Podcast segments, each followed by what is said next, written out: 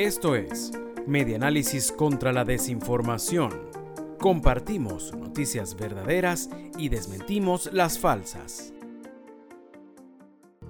Bolsas CLAP en la zona centro de Maturín están saliendo piches. No es la primera vez que vecinos de los consejos comunales de la zona centro de Maturín denuncian que algunos alimentos de la bolsa CLAP están vencidos, dañados o destapados, reseña el periódico de Monagas.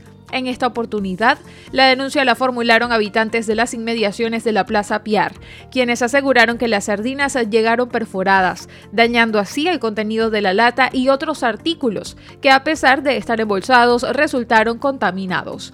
Según relatan los afectados, las bolsas recibidas estaban en estado de descomposición, hasta con gusanos y un olor a podrido que era insoportable, aseguró Luis González. Marina Heredia, otra de las afectadas, dijo que lo único que pudo salvar fue el café de 250 gramos y se vio en la obligación de botar el resto de los alimentos porque todo estaba podrido y el olor no se podía aguantar dentro de su residencia.